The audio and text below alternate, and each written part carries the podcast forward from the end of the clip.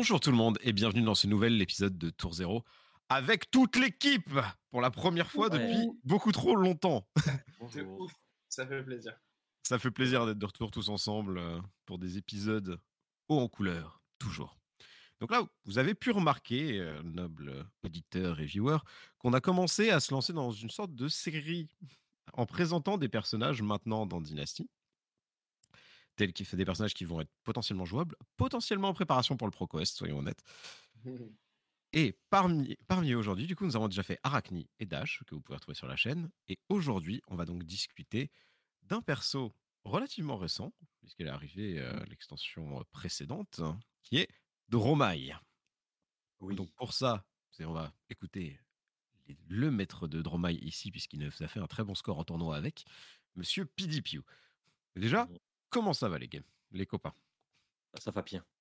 Ça va très très bien. Euh, super content que la team soit de nouveau réunie parce que ça fait, enfin ça faisait vraiment un moment qu'on n'avait pas fait un épisode euh, tous les trois. euh. Alors bien sûr les, les épisodes étaient très cool. hein. Moi ceux dans lesquels j'étais pas, j'ai écouté et tout, c'était très sympa. Et j'espère que ça a plu aux, aux viewers. Mais euh, mais c'est vrai que ça commençait à manquer de pas avoir le trio là, de, le, le- Mhm. le trio originel. Ça fait plaisir. Ça fait plaisir. Avec Knight, euh, toujours en régie, hein, faut pas l'oublier. Le- le- lui qui a été présent à 100% des épisodes. C'est le seul qui a été présent à 100% des épisodes. Et qui là d'ailleurs est à moitié présent parce que d'habitude il nous parle dans nos oreilles. euh, là comme il est bien malade, il est bien silencieux pour une fois. Ouais, ça On- on change. devrait pas être trop déconcentré. Donc, pour cet épisode, on va avoir la structure euh, tout à fait standard, c'est-à-dire que vous allez nous parler de votre semaine dans Flesh and Blood. Ensuite, on va parler du sujet principal, c'est-à-dire Dromai, comment jouer le héros, quel est le gameplay, euh, quelles sont les choses à savoir, avec des decklists. Au lieu d'avoir la chronique habituelle de la decklist de PDPO, du coup, il va nous présenter des decklists de Dromai. Et ensuite, on fera le point règle et question pour un bout de carton. Mhm. Donc, comment s'est passée votre semaine, les amis? Eh bien, euh, eh bien, je vais commencer. Euh, moi ma semaine c'est une longue semaine parce que ça fait deux semaines que je suis pas intervenu. Euh, globalement dans les trucs notables, euh, le jeudi en blitz à Play-in, euh, comme j'ai fait deux tournois de suite, et j'y étais avec Prism parce que j'avais très envie de jouer un héros qui euh, grignote les gardiens et les wizards qui se baladent. Voilà. Et puis c'est toujours un plaisir vraiment d'affronter euh, d'affronter Croissant et de lui mettre un deck avec des cartes qui trichent là et il fait ah tu casses la tête. Euh, voilà, la semaine dernière, donc pas ce jeudi, j'ai fait 4-0 euh, en battant euh, toutes sortes de decks. Je m'en souviens plus. Juste, j'ai désespérément essayé de jouer Souraya et à chaque fois elle bloque, donc je suis un peu triste. Euh, et cette semaine, j'ai fait 3-1 où j'ai perdu en finale contre Croissant. Euh, malgré Regardez sans- AB4. Ceux qui ont l'image, regardez sans sourire satisfait, là. Je suis trop Mais oui, mais meh. Euh, normalement, Prism, c'est un match-up qui est plutôt positif. euh, qui est plutôt. enfin, euh, Prism Cano, c'est un match-up qui est normalement positif pour Prism. Mais. Euh, bah, J'ai la bonne idée d'ailleurs. parce que. Parce que parce qu'il c'est-à-dire qu'il m'a mis 7-2 en fait dans la soirée, donc je suis en mode. hmm, 5-2, 5-2, 5-2. Non, non, non, 7. Non, 6-2. Non, on a fait, on a fait, six, on a fait 6 games avant et on en a fait une pendant le tournoi. Du coup, 5 Ah bah donc ça fait 7. Bon. Oui, 7 en Enfin. tout, mais j'ai pas fait 7 Euh, mais du coup, je me suis fait laver le huc par. Les euh, mathématiques, ce c'est important dans. Flash and Blood. Ouais. Et, euh, et sinon, autre événement, bah, il y a eu la fiesta des, des, 1000, des 1000 abonnés à Play-in aussi. Euh, je n'ai plus que participé au, au tournoi de Construit où j'ai réussi à faire euh, top 8 avec Dromai. Euh, après euh, un 5-1 pendant les rondes suisses. Euh, voilà. Seul joueur à avoir battu Pedro euh, Oui. lors de ce je, peux flex avec un, un petit bout de carton là qui m'a dédicacé. C'était Ah les, les ouais. tokens Euh, qui, étaient, qui étaient offerts aux gens qui battaient Pedro. Et, euh, et bah, autant vous Je dire suis le qu'il à a avoir que. Philippe qui en a eu un euh, lors de cette journée. Encore Ouais. plus collector, du coup. Je suppose, Ouais. oui. D'une certaine Mais manière. Et du coup, c'était c'était vraiment très cool. Euh, J'y allais vraiment les mains dans les poches, euh, en mode euh, pff, bah, je vais jouer Dromai parce que j'ai la flemme de monter d'autres decks ou d'en apprendre un autre. Et en fait, ça a marché. Genre, euh, voilà. Donc c'était cool. Et voilà. L'expertise de Dromai. Oula. N'est-ce pas? L'expertise de Dromai qui arrive. euh, il a battu Pedro, donc euh, donc c'est un bon joueur, c'est un bon deck. Bah, il a top 8 et fait 5-1 aussi. C'est un total. Ouais. Même si, en effet, en effet avoir, battu, avoir battu Pedro, c'est quand même très propre aussi, surtout quand tu es le seul à le faire dans la journée. Mmh. perso, j'ai fait un peu plus de tournois, parce que je, fais toujours plus de tournois que Pimpiu. C'est l'avantage de ne pas avoir de travail et donc d'avoir plus de temps. C'est l'horaire le problème surtout. Du coup, c'est vrai. en plus, l'horaire, c'est. Bref, les Parisiens comprendront. Euh, mais du coup, ouais, cette semaine, j'ai. Enfin, cette semaine et la semaine dernière, j'ai fait en tout, du coup, 1, 2, 3, 4, 5 tournois. Donc, je vais commencer par le dernier chronologiquement. C'était le mercredi, il y a deux semaines, le construit à Uchronise j'ai retenté de pick up Islander parce que comme je vais jouer un ProQuest, ce qui n'est pas arrivé depuis euh, au moins 8 euh, mois, puisque j'ai beaucoup, beaucoup, beaucoup, beaucoup arbitré, euh, je cherche un deck à jouer pour les ProQuest. Et j'ai plusieurs options, mais j'ai aussi plusieurs choses qui me freinent un peu dans la méta, notamment l'apparition de Tromaille, qui font que je ne peux pas jouer à Zalea. je sais ce que vous allez me dire, Islander, c'est pas mon match-up non plus, mais bref, c'est un meilleur deck, donc ça passe. Euh, j'ai fait 2-2. Euh, je sais plus contre quoi je gagne. Je crois que je bats un Bravo, qui en plus est un très bon joueur, euh, il se reconnaîtra. Je sais plus ce que je bats en dernière round. Et entre les deux, je perds contre deux Dorinthea. je joue pas super bien, je, le rôle un petit peu. En face, ça joue bien. Voilà, bref, des games, des games comme il s'en passe plein je les perds. Euh, c'est voilà, j'ai mal bloqué et Dorinthea ça punit quand on bloque mal.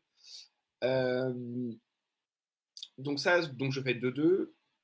Le jour d'après, donc c'était l'armory du jeudi à play-in, euh, je fais comme l'a dit PDQ, je perds contre lui en finale, donc 3-1.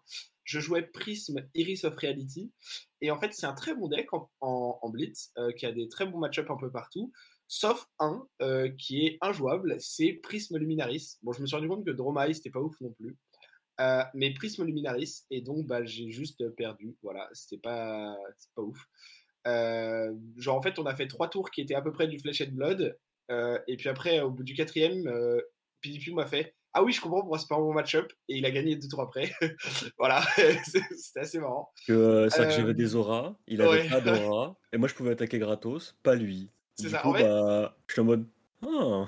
Pour gérer une aura, il faut que je garde une carte complète. Et lui, pour gérer une aura, faut pas qu'il garde de carte complète. Ça fait une grosse différence en fait. Parce que du coup, ces cartes, il peut les utiliser pour jouer des auras et moi non. donc en fait, il en a plus. Euh, donc c'était pas ouf.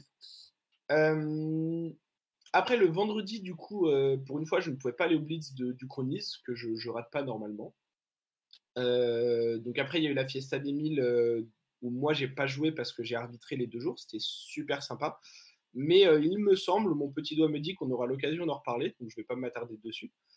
Euh, et après, du coup, donc cette semaine, celle qui, vient d'arriver, euh, j'ai fait, j'ai pas fait le construit à Uchronise.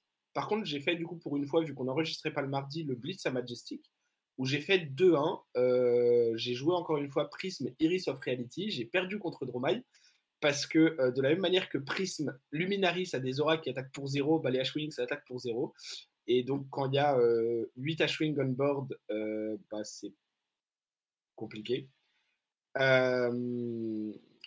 coup voilà, et le jeudi du coup j'ai fait 4-0 avec Kano parce que voilà j'ai enfin repris un bon deck qui peut gagner, qui peut high roll et j'ai high roll tout le monde et c'était super cool. Euh, j'ai mis des trucs indécents, genre j'ai joué contre une Kassai, à son tour 0, elle m'a mis à 6, mais il était à 10. Euh, donc derrière, bah, j'ai juste eu à close, euh, c'était pas très dur. Les gens continuent à me laisser deuxième avec Kano et il faut pas faire ça. Genre vraiment, je vous donne un conseil, les gens qui jouent contre moi en armory, quand vous gagnez le dice roll, faites-moi aller premier. Normalement, vos games devraient un peu mieux se passer. parce que du coup, j'aurais pas la tempo gratuitement et Kano est super fort avec la tempo. Du coup, voilà, donc j'étais content parce que quand même, euh, bah, 4-0, j'avais repris Cano, c'était cool. Et hier, du coup, euh, enfin hier au moment de cet enregistrement, j'ai fait le blitz de vendredi à Uchronise et j'ai fait 3-1, encore une fois avec Cano, et je perds contre Dromai euh, dans une game où voilà, j'ai gentiment râlé sur moi-même et sur mon deck parce que c'était vraiment, j'ai high roll contre Pilipiu toute la soirée la veille, et là mon deck il m'a fait, bah tiens, prends ton karma voilà, je suis bien sorti hier, là je sors pas bien. Euh, et puis euh, le tour avant d'arriver à ma stack, euh, bah, je prends tes mailles, donc voilà, j'ai plus le droit de jouer. pas ouf. Pas ouf sur 20 comme expérience. mais bien joué à mon adversaire, genre, il a pas du tout fait d'erreur. Je pense qu'il il a pris des bons choix sur quand AB, quoi AB et tout ça. Donc GG à lui. Et voilà. C'est un, un, très bon joueur en plus. Donc donc c'est un peu frustrant sur comment mon deck est sorti. Mais, mais, mais perdre contre des gens qui, qui jouent bien leur partie et tout, c'est ça, me, ça me gêne moins parce que bah, tu es en mode ouais, c'est mérité. Donc c'était cool quand même. Puis après, j'ai quand même fait 3-1, donc, euh, donc j'étais quand même content. Et, euh, et, du coup, voilà euh, pour ma semaine. Donc globalement, en construit, je perf de moins en moins. et en blitz, je perf de plus en plus. Donc, euh, donc je crois que je vais faire un ProQuest et je vais faire trois skirmish. voilà, quand il y aura des skirmish après, je vais tous les jouer. Par contre, les ProQuest, euh, ouais, voilà.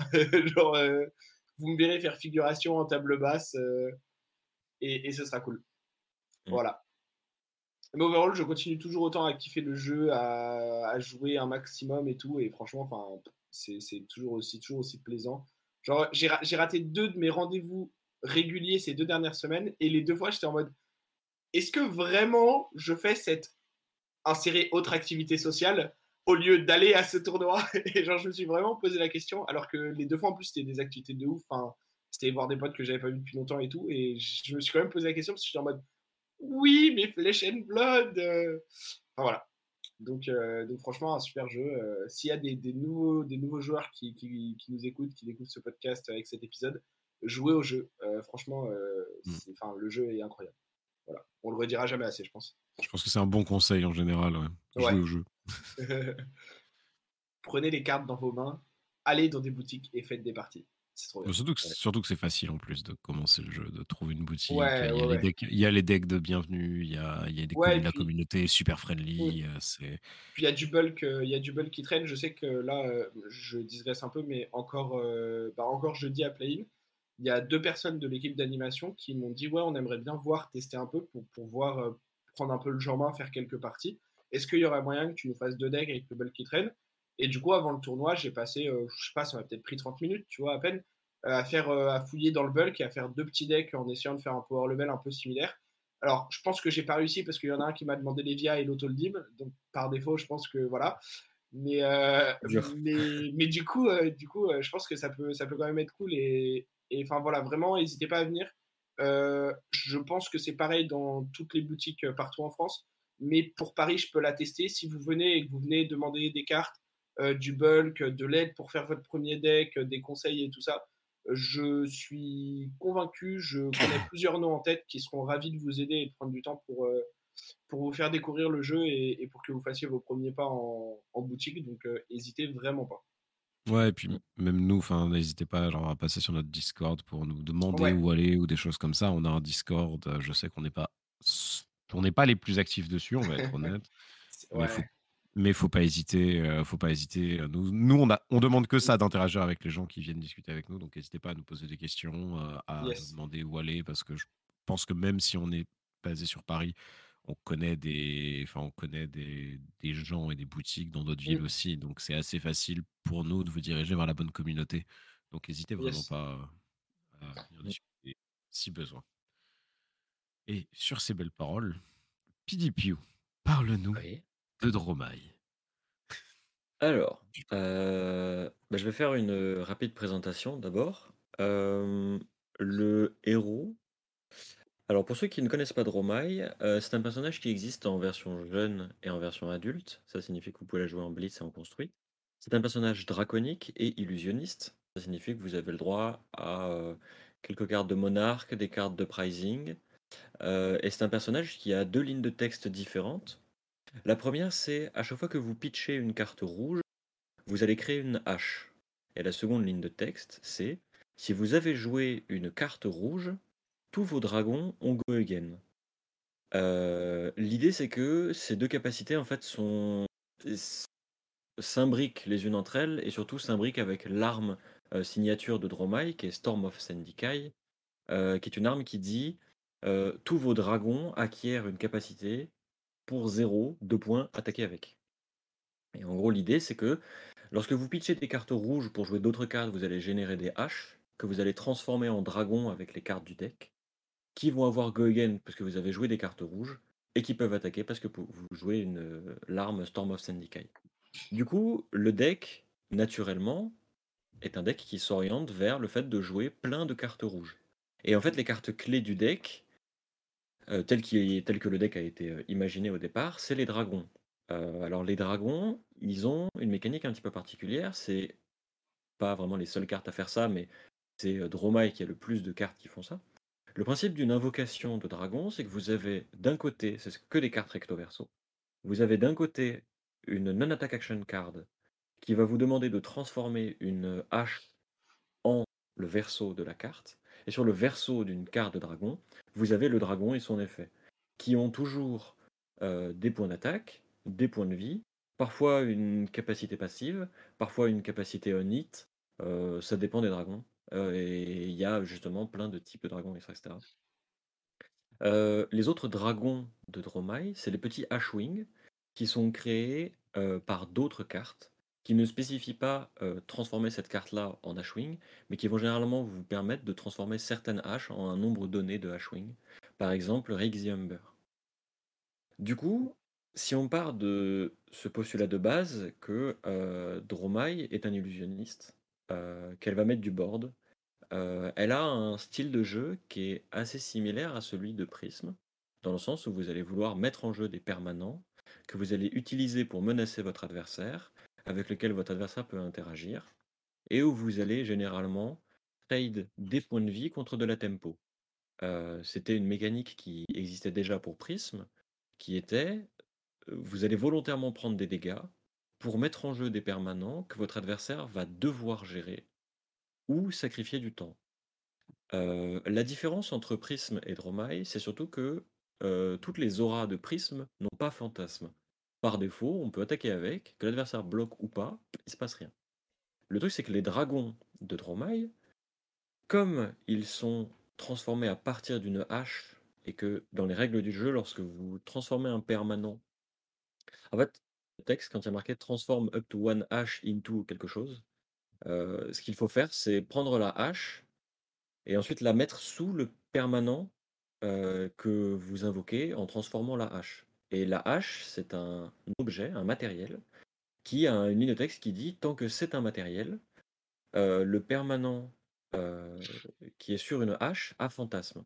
En gros, ça signifie que lorsqu'un dragon attaque, si votre adversaire a la mauvaise idée de jouer des grosses attaques, bah, il le pop.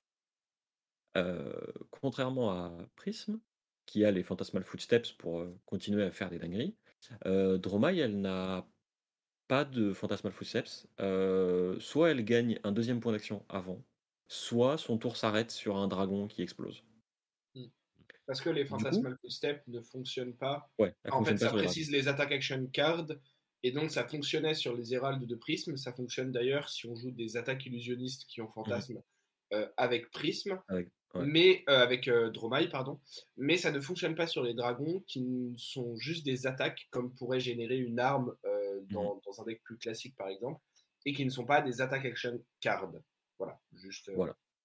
La, la précision du coup, le plan de jeu avec Dromai, tel que je le conçois et tel que je, je le c'est le plan de jeu que j'utilise le plus et c'est celui qui est communément admis, si on peut dire ça comme ça ça va être de passer la première partie d'une game de Fashion Blood à générer des haches. Le premier truc dont on a besoin pour commencer à jouer plein de dragons et faire n'importe quoi, c'est avoir plein de haches pour les transformer très très vite sans dépenser de plus de ressources pour générer les haches. Donc par exemple, vous allez avoir des cartes comme Sweeping Blow qui sont très efficaces pour générer des haches. Vous avez Flamescale Furnace qui est le torse, à mon avis, le plus pertinent pour Dromai. Quoique on pourrait jouer la tunique, mais Scale Furnace a tellement d'avantages qu'en fait c'est difficile de jouer autre chose. Vous allez avoir des dragons comme Necria par exemple qui vont vous permettre de générer plein de haches. Vous allez avoir des cartes, des bleus ou des rouges, pour lesquelles vous allez vouloir payer et qui vont générer du hache au fur et à mesure que le temps passe. Du coup, quand vous allez avoir un certain nombre de haches, euh, une bonne petite pile, entre 5 et 6 par exemple, parfois plus, c'est le moment où vous allez commencer à vouloir jouer plein de dragons. Alors évidemment, tout ce dont je parle là maintenant, euh, est à prendre avec des pincettes, puisque Dromai est un deck qui s'adapte énormément au deck de l'adversaire. Et le plan de jeu que je détaille est un plan de jeu euh, générique d'une certaine manière. euh, va y avoir des héros contre lesquels vous allez vouloir ne jamais jouer de dragon, et d'autres contre lesquels vous voulez en jouer le plus possible, mais jamais attaquer avec. Mais du coup, quand vous avez votre pile de haches, que vous avez vos dragons qui commencent à arriver, le but c'est d'en jouer le plus possible dans le même tour, et d'enchaîner les dragons, et de ne pas arrêter, etc.. Parce que, comme on l'avait déjà expliqué euh, dans des épisodes précédents, un dragon qui est joué, qui attaque et qui est tué, représente énormément de points euh, pour vous. Parce que ça représente des points d'attaque que vous présentez à votre adversaire et des points de vie que vous n'allez pas perdre parce que votre adversaire choisit d'attaquer les dragons.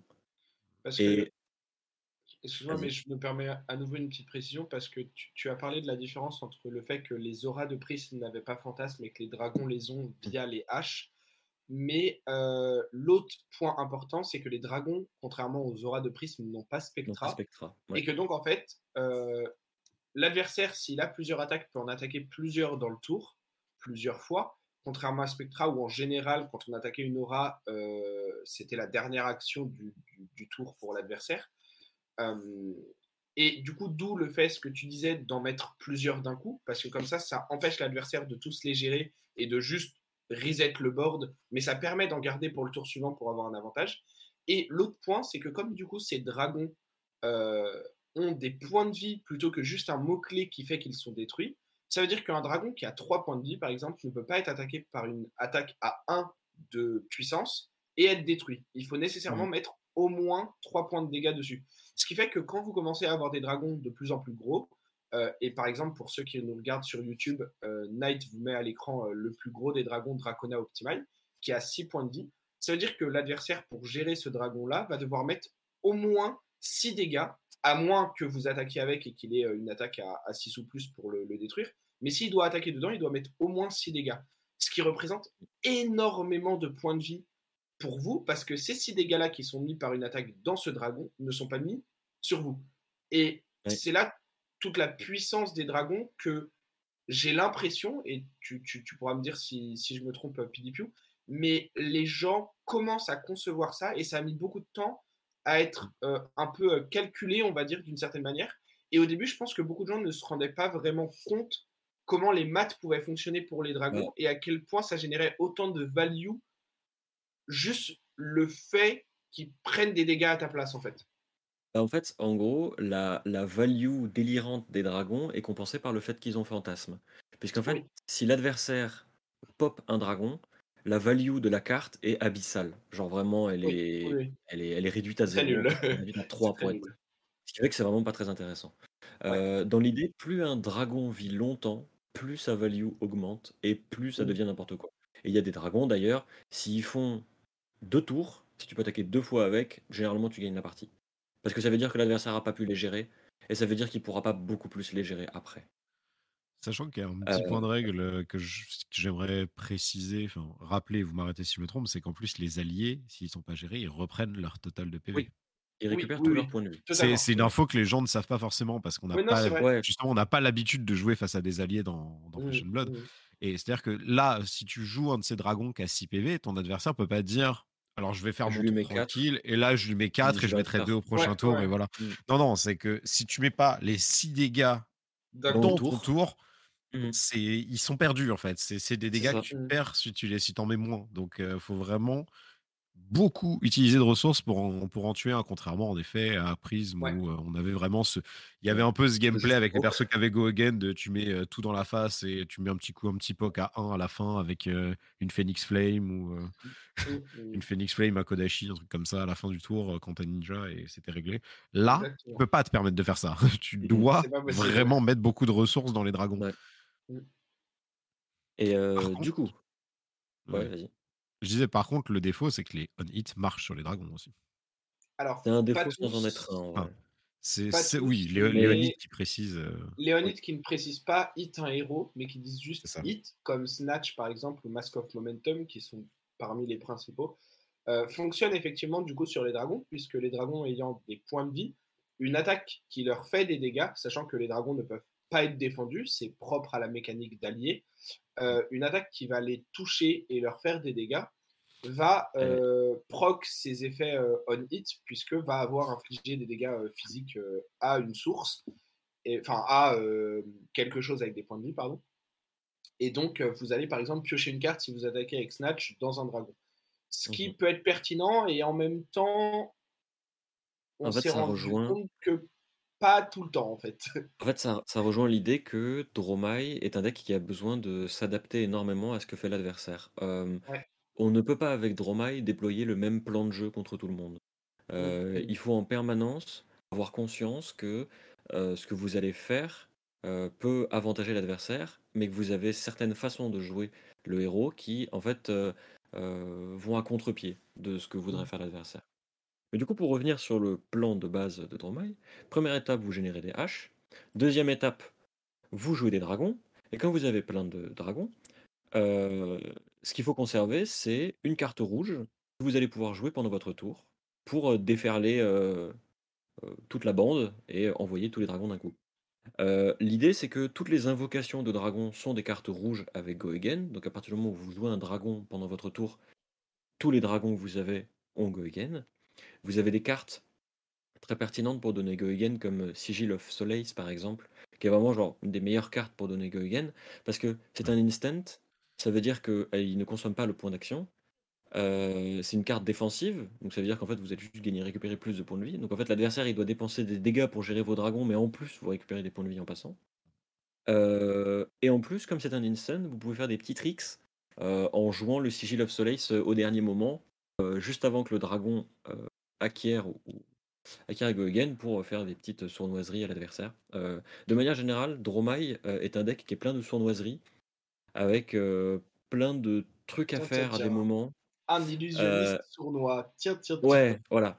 Non mais c'est un deck qui a plein de petits tricks, de petits trucs pour euh, optimiser son efficacité et qui, euh, de mon point de vue, sont nécessaires euh, pour que le deck euh, joue dans la cour des grands. Parce qu'en fait, sans ces petits tricks, le deck est très prévisible, très linéaire en fait. Et surtout, Ouais. il est, il est pas très facile à contrer, mais c'est-à-dire qu'il est très lisible en fait. Et euh, les petites dingueries que vous pouvez faire avec euh, Flamescale Furnace entre autres, Sigil of Solace, des machins comme ça, euh, sont, sont clés à mon avis pour, euh, pour faire des dingueries.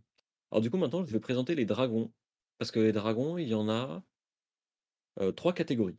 Alors vous avez les dragons qu'on va appeler les dragons à tempo. Alors les dragons à tempo, c'est Kiloria, Miragai, Nekria, Yendurai et Vincerakai.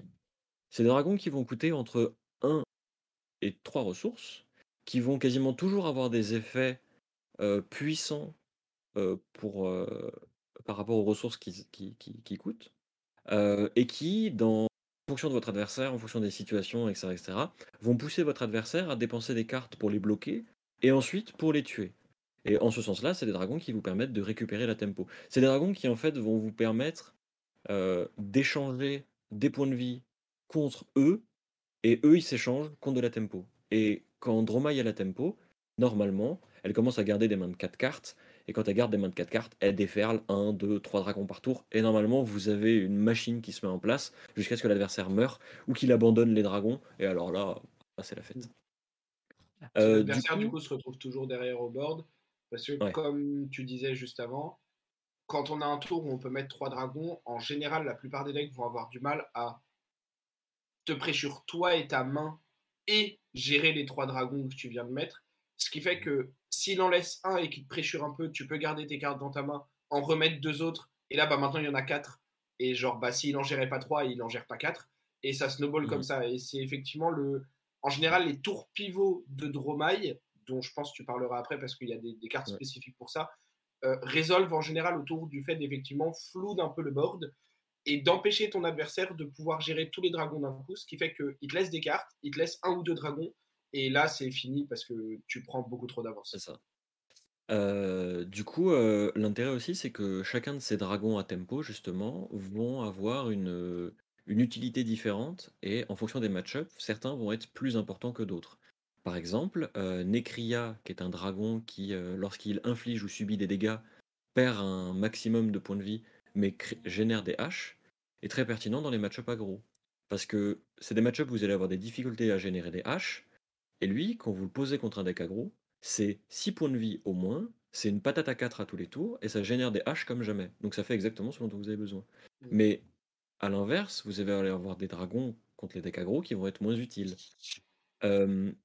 De manière générale, ces dragons à tempo, euh, bah, typiquement, Nekria et Vincerakai ne sont pas tout le temps joués.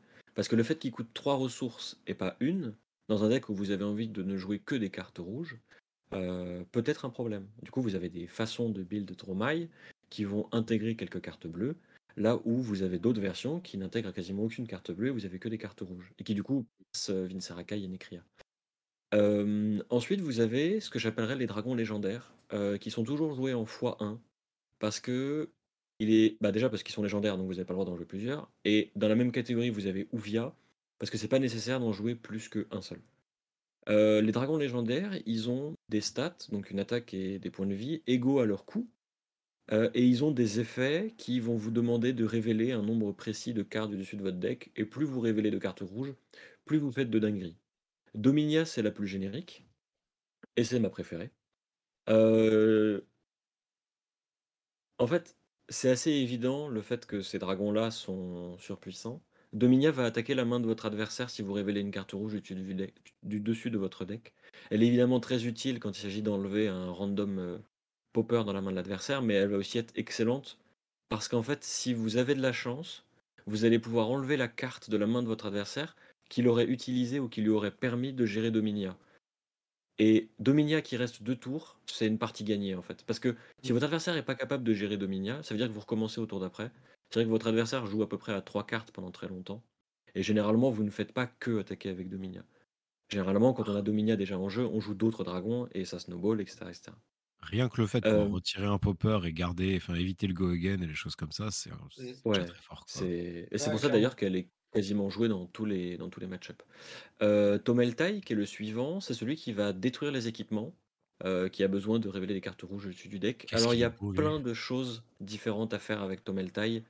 Euh, il va y avoir des match-ups où il ne sert absolument à rien, des match-ups où c'est la carte clé et si on l'a pas, c'est très difficile de gagner. Euh, de manière générale, ça va être un dragon légendaire qu'on a plutôt en side et qui va cibler de manière précise certains équipements pour s'inscrire dans un plan de jeu plus global. Euh, il se suffit rarement à lui-même, mais par contre, quand il touche la table, c'est trop stylé. Et ensuite, vous avez mon dragon préféré, Dominia, enfin Dracona Optimai, je m'égare. Euh, Dracona Optimai, c'est juste un gros ton. C'est-à-dire que bah, y a rien d'autre à dire. quoi. C'est-à-dire que pour 6, c'est une 6-6, et quand elle tape, bah elle met 6. Voilà, parce qu'en fait, on révèle 3 rouges du dessus du deck et on met 6 d'arcane, et puis elle tape à 6, puis enfin, bon, voilà. Euh, généralement, c'est un dragon. Si elle fait deux tours, c'est gagné. Parce qu'elle représente tellement de dégâts et de points de vie que euh, c'est très peu bah probable que l'adversaire la laisse en vie. Disons qu'on vous a souvent parlé des maths. Beaucoup de joueurs pro actuellement parlent aussi des maths et de la value d'une carte. Dracona Optimai, euh, si vous la jouez en ayant pitch stacké un petit peu et que du coup vous pitchez deux bleus pour la jouer, puisqu'elle coûte 6, mm. vous utilisez trois cartes, Dracona Optimai et deux bleus, d'accord? Ensuite, Dracona Optimai fait 6 dégâts physiques plus 6 dégâts d'arcane, plus doit être géré avec 6 points de vie. Ce qui fait donc 18 de value. Ce qui signifie que vous avez un rate par carte de 6. Ce qui est énorme. Il y a, je crois qu'il n'y a pas beaucoup de cartes qui font un rate aussi, euh, aussi absurde. Indécent. C'est vraiment. Euh, alors, ça demande beaucoup de setup, ça demande de pitch stacker, ça demande qu'il n'y ait pas de peur, ça demande tout ça, ce qui est normal, heureusement, parce que sinon ce serait complètement euh, overstaté. Mais voilà, c'est juste pour vous donner une idée quand on parle des points de vie des dragons, de ce que ça peut représenter, etc. Bah là, c'est un bon exemple. C'est que Dracona Optimize, si tout se passe bien, entre guillemets, quand vous la jouez et que vous la résolvez, la carte vaut 18 de points minimum et vous avez dépensé 3 cartes. Donc elle vaut 6 points par carte. Enfin, euh, c'est absolument incroyable. Ouais. Et il y a un truc aussi à prendre en compte avec Dromai, qui à mon avis est, une. Enfin, je dirais pas que c'est une erreur, mais quand le héros est sorti, les gens avaient du mal à jouer des bleus dans le deck. Et en fait, ce qui est assez intéressant avec le héros, c'est que c'est un héros qui n'a en vrai pas besoin de beaucoup de bleus, et on peut avoir des bleus qui sont très très très utiles mmh. pour le deck de manière générale. et typiquement, Dracona Optimize, c'est pas un dragon que vous allez jouer dans tous les match-ups, mais quand il est là, quand il touche la table et quand il arrive au bon moment, normalement, vous avez planifié le tout pour euh, rendre euh, euh, le dragon tellement dangereux pour l'adversaire qu'en fait, vous allez récupérer la tempo et généralement l'avoir jusqu'à la fin de la partie. C'est assez Mm. rare de jouer Dracona Optimi au premier cycle, mais beaucoup plus souvent de le jouer au deuxième. Et je vais revenir sur l'histoire de cycle juste après.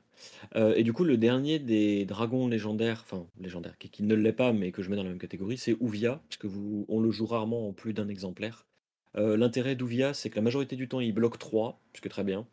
Et parfois, vous allez la jouer et elle va générer des petits H-Wing. Et en fait, il y a certains match-up où on a envie d'avoir énormément de boards, mais jamais attaquer avec, jusqu'au moment où on envoie tout le monde d'un coup et où ça tue. Euh, surtout contre les gardiens, par exemple.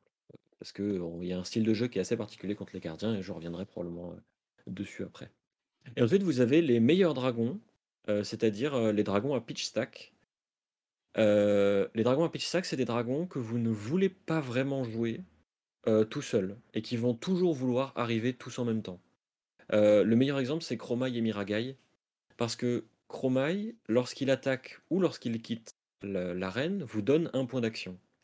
Ce qu'il faut lire par là, c'est lorsqu'on attaque avec et qu'il n'est pas pop, on a deux points d'action. Et si l'adversaire arrive à le pop, ou qu'il le détruit en étant Islander, ou ce genre de choses-là, vous récupérez quand même un point d'action. Donc vous pouvez quand même attaquer avec le reste du board. Et si on arrive à avoir Chromai et Miragai, ça signifie qu'on va pouvoir attaquer avec Chromai, gagner un point d'action. Comme il n'a pas fantasme, de toute manière, on va en avoir un deuxième. Et après, on peut lancer tout le, tout le gang de Ashwing et tous les autres dragons dans la tête. Parce qu'on a deux points d'action, qu'on va attraper deux poppers. Et en fait, si l'adversaire il met deux poppers sur deux autres dragons, qui font généralement des Ashwing, euh, c'est trop bien. Et. Asvolai, euh, comme il fait des dégâts d'arcane, il va être celui qui va permettre de clore la partie lorsque votre adversaire a la mauvaise idée de vouloir bloquer avec des cartes de sa main. Théoriquement, Asvolai et Burn Them All ont une utilité similaire, dans le sens où ils vont vouloir arriver à la fin de la partie pour gratter les derniers points de dégâts que vous n'arriveriez pas à gratter si vous êtes dans ce cas-là. Euh, L'idée, c'est souvent que euh, dans les match-ups où c'est nécessaire, vous allez vouloir pitch stacker les Chromai, les Miragai et les Asvolai ensemble pour faire un tour où vous avez plein de haches parce que vous avez passé tout le début de la partie à en générer. Genre, il en reste 6 ou 7, quoi. Et on fait un tour avec euh, genre 4 ou 5 cartes où on fait Chromai, Chromai, Asvolai, Miragai et un autre. Et on fait, bah voilà, j'ai mis 4 dragons. Euh, tu les tueras jamais tous. Je m'en fous de tes poppers parce que bah, je te tape avec Chromai. Et voilà. Et là, ça, c'est ça, c'est Mm. incroyable. Et là, Euh, ça commence à être euh, la fin pour euh, les decks contrôle. Ouais, c'est euh, ça. Généralement, quand, quand, quand Dromai arrive à euh, faire ça, euh, c'est qu'elle gagne la partie. Ouais. Du coup, pour correspondre au- à la première étape du plan de jeu, qui est de générer des haches, vous avez plusieurs cartes. La plus importante, enfin, la- celle qui est la plus, la plus jouée et qui est la plus efficace pour générer des haches, c'est Sweeping Blow. Mm. Puisque pour une ressource, c'est une attaque à 3 qui a Go Again, quand elle est rouge, et qui génère une hache. Ce qui signifie qu'en fait, si vous pitchez une rouge pour jouer Sweeping Blow, bah, vous générez deux haches. Ce qui est très bien. Et en plus, si l'adversaire met une carte pour bloquer, c'est parfait. Mais en vérité, les dégâts qu'inflige Sweeping Blow n'ont pas vraiment d'importance. Avec ces cartes-là, vous allez avoir évidemment le meilleur générateur de hache qui est Flamescale Furnace. Puisque. Alors, je vais revenir sur Flamescale Furnace du coup. Alors, c'est le torse, c'est un torse draconique qui a Temper, donc c'est-à-dire qu'il peut bloquer à 2 puis à 1 puis il se détruit. Une fois par tour, en instant, et c'est important que ce soit un instant, vous pouvez payer une ressource pour gagner une ressource pour chaque carte rouge dans votre zone de pitch, mais on ne peut activer cette capacité que si on a joué une carte rouge ce tour-ci. Ce qui est important avec la Scale Furnace, c'est que elle va permettre à plein de moments de payer, de pitcher des cartes en fait, euh, pour générer des ressources. Et très souvent, les cartes pitchées étant des cartes rouges, on va générer et des ressources et des haches. Par exemple, un tout au con, si votre adversaire vous- attaque, vous jouez un sync below depuis l'arsenal ou depuis la main, bah comme vous avez joué une carte rouge, bah vous pouvez activer Furnace. Du coup, bah tu peux te débarrasser d'une carte que t'as pas envie de voir maintenant, t'as généré une hache, et c'est très bien. Euh, va y avoir plein de shenanigans comme ça à faire. Euh, un autre euh, truc étrange à faire, c'est quand vous jouez Rake the qui est une carte pour une ressource, qui dit créer une hache, puis vous pouvez transformer jusqu'à 3 haches en Aether Hashwing. Si vous jouez Humber en pitchant une rouge, vous générez une hache. Et avant que Humber se résolve, comme vous avez joué une carte rouge, mais que vous n'avez pas encore résolu Humber, vous pouvez pitcher une autre carte rouge sur Flamescale Furnace pour générer une deuxième hache, puis résoudre Humber, générer une troisième hache et transformer les trois. Et donc on peut faire ça en ayant 0 H au départ. Euh, il y a plein de, de tricks comme ça à faire qui euh, rendent euh, la carte Flamescale Furnace très importante. Dans les match-ups où vous avez besoin de ressources, elle va donner les ressources. Dans les match-ups où on a besoin de hash, elle donne les hash. Dans les match-ups où on a besoin de pitch stack, elle permet de pitch stacker parce qu'en fait on peut pitcher les dragons qu'on veut voir plus tard euh, dessus. Euh, donc ça, ça va être la première partie du plan de jeu.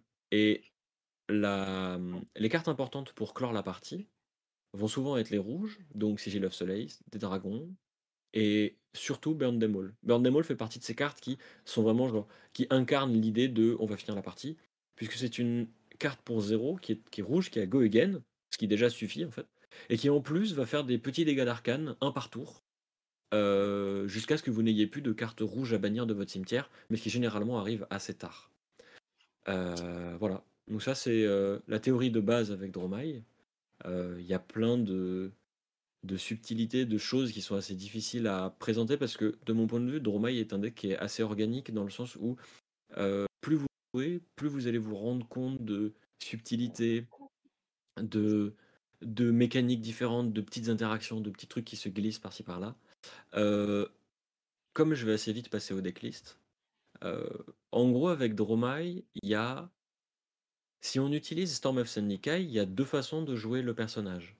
Il va y avoir une façon qui est la façon classique de jouer le héros, qui consiste à jouer quasiment tous les dragons, à en jouer le plus possible, et en fait à tuer avec les dragons. Euh, donc une version qui joue quelques cartes bleues, et surtout Tom of Yendal. Et vous avez une version du héros euh, qui va être une version beaucoup plus aggro, qui va être beaucoup plus proche d'un deck Redliner, qui là va utiliser seulement certains dragons et va beaucoup plus solliciter les attaques très efficaces et la densité de bonnes cartes dans le deck. Euh, du coup, je vais commencer par euh, la version dragon, si Knight à la régie veut bien passer sur ce délicat deck. Alors ça, c'est littéralement la liste que j'ai utilisée pour faire top 8 au... À la fiesta. à la fiesta des 1000 abonnés. Euh, je pourrais rentrer dans tous les détails euh, du personnage, mais euh, c'est une liste qui est assez, euh, qui est assez basique dans le sens où c'est celle que vous allez le plus souvent retrouver, avec euh, quelques variations, euh, quelques subtilités, quelques cartes de side qui changent, mais le cœur du deck reste le même pour tous les joueurs qui veulent utiliser cette decklist. En gros, on met des dragons et on tue avec les dragons. Et le deck essaie de faire ce qu'on appelle les Tome Turns, qui consiste à utiliser Mage Master Boots euh, pour jouer un Tome of Yendal de l'arsenal, récupérer du coup un Go Again, avoir plein de cartes en main et faire plein de trucs avec toutes ces cartes en main, et puis gagner des points de vie, et puis ça. Enfin, en gros, ça essaie de faire un peu n'importe quoi d'un coup. Alors, en fait, je vais juste aller un tout petit peu plus loin là-dessus, parce que premièrement, j'ai un peu joué le deck et, j'ai beaucoup joué contre. En fait, l'idée du Tom Play, c'est-à-dire que Dromai, par essence, comme on l'a dit, c'est un deck qui veut mettre plein de dragons d'un coup. Sauf que quand vous avez une main avec genre une défense réaction, parce que vous jouez des défenses réactions pour tenir le premier cycle le temps que vous, que, vous fassiez vos haches. Quand vous avez donc une défense réaction, une attaque, un dragon et une bleue, euh, c'est une main qui n'est pas très pertinente pour développer du board parce que vous n'avez qu'un dragon, donc vous n'avez pas envie de le faire, il va être clear facilement. Et donc en fait, on s'est rendu compte dans les premiers tests qu'on faisait euh, au, début du perso avec euh, et d'autres gens, que Dromai était un deck qui, tant qu'on n'avait pas pitch stacké, avait très souvent des mains de 4 ou 5 cartes qui étaient relevant. Et que c'était un deck qui, euh, dans le premier cycle, fonctionnait souvent mieux le moins de cartes on avait en main. Et donc souvent aimait jouer des mains d'une ou deux cartes pour juste pitcher un truc, faire une hache et faire une petite attaque et avancer le plan de jeu. Le seul moment où ça devient différent, c'est quand on a genre 5, 6, des fois même 7 cartes parce que justement on pioche avec des tomes of et qu'on fait des dingueries. Et donc quand vous avez Tom dans l'arsenal, que vous avez 4 cartes dans votre main et que vous en piochez deux de plus avec le Tom, c'est très souvent que parmi les 6 cartes ou les 5 que vous avez maintenant en main, il y ait une bonne chance que vous ayez deux ou trois dragons. Et du coup, en fait, ça permet, euh, dans des match-up qui vont peut-être pas laisser le temps d'aller euh, au pitch stacking, au second ou au troisième cycle, etc., de d'augmenter la chance de voir des mains avec plein de dragons pour pouvoir faire ce tour de tempo dont on parlait tout à l'heure, où on prend des dégâts, on les régène un petit peu avec Tom of Yendal parce qu'on regagne des points de vie vu qu'on joue de l'arsenal, et on joue genre trois dragons d'un coup, et on essaye de prendre la tempo comme ça et de plus jamais la relâcher. Et Mhm. ce genre de play qui devrait arriver théoriquement en pitch stackant, dans des match-up assez agressifs comme des failles ou des viscérailles notamment par exemple, ou même des braillards, ce genre de choses, c'est pas des match-ups qui vont forcément laisser arriver au second cycle. Et donc, dans les tests de beaucoup de joueurs, y compris des très bons joueurs, des gens se sont rendus compte que ce play avec Match Master Boots et Tom permettait un petit peu de faire ce genre de play sur le premier cycle, en augmentant le nombre de cartes en main, etc. Et du coup, c'était ça la théorie derrière, en fait, c'est faire un tour qui permet de switch la tempo en renforçant les forces du deck sur le premier cycle que normalement on voit plus tard. Ouais. Euh, c'est aussi la raison pour laquelle je joue euh, Crown of Dominion et un Kashin. Quatrième Parce tome. que, euh, voilà, Kashin est un quatrième tome. Et surtout, euh, Crown of Dominion rend Dromai royal, mais ça on s'en fout. fait surtout qu'on commence la partie avec un token gold. Et l'intérêt d'un token gold, c'est qu'on peut payer deux ressources pour piocher une carte. Et ce que je fais tout le temps, c'est dans un match-up où j'ai envie de jouer Crown of Dominion, et pas Crown of Providence, c'est-à-dire à peu près tous les match-ups en fait, sauf les gardiens. euh, si je commence, je ne joue pas à Kashin, et j'utilise le gold dès le premier tour pour pitcher deux rouges, générer deux haches, piocher une carte, etc., pour entamer la partie en fait avec des haches, ce qui est très important. Et lorsque je suis, euh, lorsque je joue second, je vais jouer le Kashin et garder le gold jusqu'à ce que je trouve Kashin pour faire un tour où je reprendrai la tempo. Euh, la présence du gold permet d'énormément fluidifier les match-ups aggro, qui sont généralement les match-ups les plus compliqués de cette version de Dromai, parce que c'est des match-ups qui vont à la fois être capables de mettre la pression sur les points de vie et le board, et où il est très difficile de générer des haches sans prendre beaucoup de dégâts, et où en fait, ce qui gêne le plus souvent dans ces match-ups, c'est pas de piocher des dragons, c'est qu'on n'a souvent pas les haches pour les jouer. Et donc on a besoin de cartes qui soit représentent des dégâts bruts, comme Miraging Metamorph, E-Strike, les Dust Up, etc., etc., soit d'avoir des haches en ayant joué ou Necria ou en ayant eu un gold en début de partie. Mm. C'est pour ça que c'est là. Euh, dans les autres trucs euh, qui sont cool dans la liste, on a bah, les Miraging Metamorph du coup qui sont euh, là pour mettre la pression sur les decks aggro et en fait faire descendre les points de vie. Parce qu'en fait, il faut faire descendre les points de vie contre ces decks là et c'est le genre de carte qui va permettre de le faire parce que ils vont avoir très peu de fantasmes. Et en fait, la majorité du temps, Miraging Metamorph, ce qu'il faut lire, c'est taper à 7, faire une hache. Et en fait, c'est exactement ce qu'on veut. Et en plus, ça bloque à 3. Euh, vous avez évidemment les cartes classiques euh, défensives, euh, les Think Below, les Fate Forcing, deux Send Cover, pas de Oasis Respite, parce que pitcher une carte, ça casse la tête, et que là on voudrait jouer les Oasis Respite contre Islander par exemple. Je les ai rarement trouvés aussi pertinents que Send Cover. Même s'il y a des tricks avec Send Cover, il faut faire un peu attention. Il faut éviter de la jouer au mauvais moment parce que l'adversaire peut punir sur un Winning Moon qui attrape la ward. Enfin, bon, il y a des tricks à apprendre. Euh, Contre Islander, du coup, qui est un deck important, vous avez deux Send Cover, vous avez aussi deux. Euh, pendant le week-end, euh, j'ai perdu contre Islander, mais deux défaites de la journée, c'est contre Islander, parce que il est fort probable que j'ai mis trop de cartes pour gérer les gardiens, et pas assez contre Islander. Je m'attendais peut-être à avoir plus de gardiens, ou peut-être que c'était une erreur, j'en sais rien. Ouais. Euh, du coup, maintenant, je suis revenu à un troisième Passing Mirage, parce que j'en avais que deux à ce moment-là, euh, qui est une bleue contre les gardiens, et une bleue contre Islander.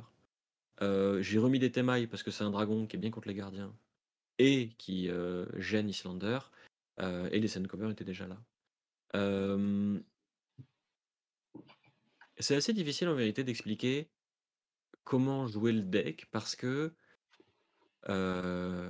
beaucoup des façons de jouer le deck dépendent de votre adversaire. Euh, dépendent de est-ce qu'il a un Mask of Momentum ou pas? Est-ce qu'il a des Onits Comment est-ce qu'on lui met la pression? Est-ce qu'il y a des dragons qui sont plus importants que d'autres, etc. etc. Euh, de manière générale, contre les decks aggro, vous allez vouloir euh, jouer des dragons le plus possible, sauf quand ils ont des. Donc, Mhm. on évite contre Dorinthea et les ninjas, par exemple. Euh, et vous allez essayer de tuer dès le premier cycle. Contre les gardiens et les match-ups un petit peu plus lents, comme Islander ou d'autres decks qui vont vouloir faire traîner la partie, vous allez plutôt jouer au second cycle. Et dans ce cas-là, vous allez essayer de pitch stacker. Et donc, il faut faire attention à coller les chromailles avec les Asvolaï et les Miragai, à coller deux bleus à Dracona Optimai, euh, etc. etc. Et contre les gardiens, il y a plein de plans de jeu. Paradoxalement, les gardiens, contrairement à Prism, ne sont pas un match-up si facilement gagné d'avance. Parce que, comme vos dragons ont fantasme, et que les gardiens ont beaucoup de poppers, il faut jouer autour euh, du fantasme. Euh, et donc pour ça, il y a plein de façons de faire. Miragai et Chromai, c'est la première. Euh, contre les gardiens, on ne joue pas Tom of. Du coup, ça nous permet de faire un tour où on active Mage Master Boots pour jouer un Passing Mirage, puis attaquer avec le board, avec un Chromai par exemple. vous allez avoir Ghostly Touch, qui est une arme qui va empêcher votre adversaire de vous fatiguer, puisque ce sont des gants qui sont un peu une blague d'ailleurs. Quand la carte est sortie, tout le monde rigolait parce que tout le monde était en mode c'est pas bien. le fait est que c'est ce qui évite à Dromai de perdre la fatigue, puisqu'en fait tout au long de la partie, vous allez accumuler des points, des marqueurs Haunt sur Ghostly Touch, et au bout d'un moment, vous allez transformer bleu de votre deck en des dégâts. Et en fait, Dromai n'ayant pas d'arme, puisque son arme est contrainte par l'existence des dragons, lorsque vous n'avez plus de dragons, il vous reste Ghostly Touch. Et lorsque vous enlevez Fantasme à Ghostly Touch, bah souvent on gagne. Et un des plays qu'on est censé faire avec Ghostly Touch et Passing Mirage, etc., c'est activer Mage Master Boots, jouer Passing Mirage, puis réveiller Ghostly Touch, puis attaquer avec. Et normalement, c'est le moment de la partie où Ghostly Touch est à 15 marqueurs. Donc ça veut dire que l'adversaire est obligé de mettre les 4 cartes de sa main pour bloquer Ghostly Touch. Ça veut dire qu'il ne peut pas gérer Passing Mirage.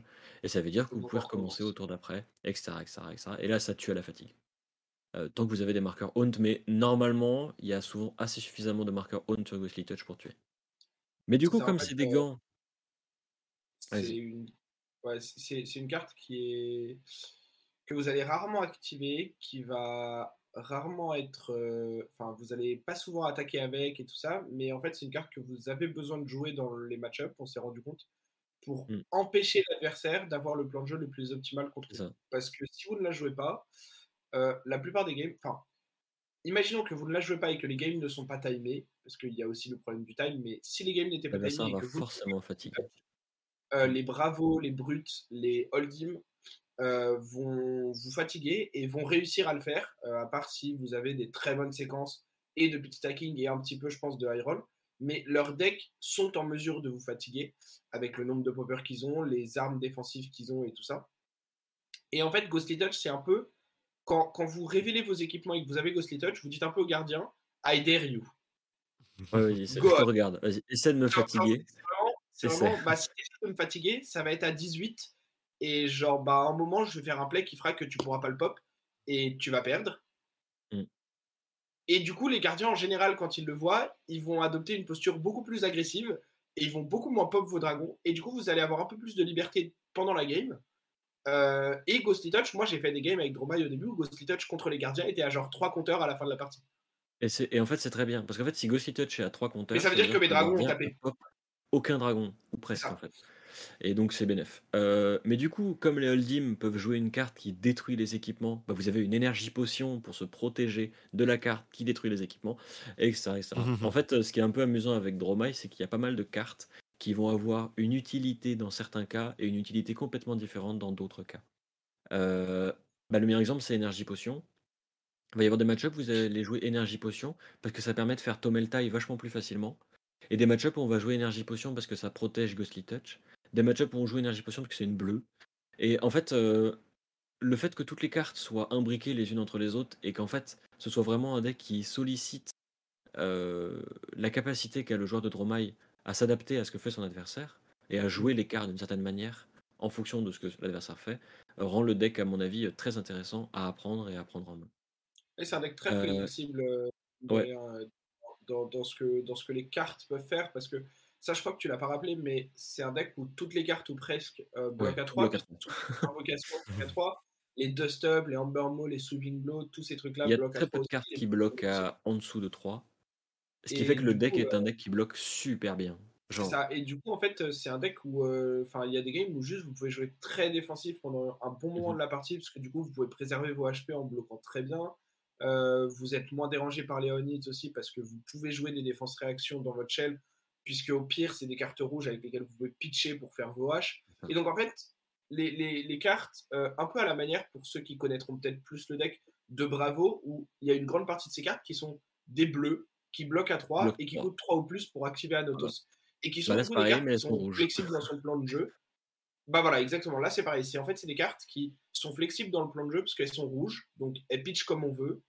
Elles bloquent à 3, donc elles bloquent comme on veut. Et quand on les joue, dans les match-ups où on les joue, quand on les joue, elles sont très fortes. Et du coup, c'est des cartes Mhm. qui, quand on veut pas les jouer, font autre chose très bien.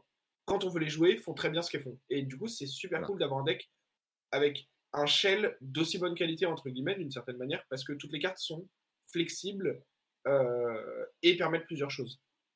Et euh, après, moi, je veux aussi rappeler qu'on avait, on en avait déjà parlé rapidement dans les vieux épisodes, mais je sais pas si les gens vont- les ont écoutés, mais c'est que c'est un deck du coup qui est super polyvalent, qui a plein d'options, Mm. qui incarne bien l'esprit illusionniste, mais qui reste Mm. beaucoup plus fair que pouvait Oui, l'être oui, Prism dans son gameplay, justement parce qu'il y a beaucoup de micro-décisions, que comme tu disais tout à l'heure, le gardien, c'est pas immédiatement un 90-10 ou des choses comme ça.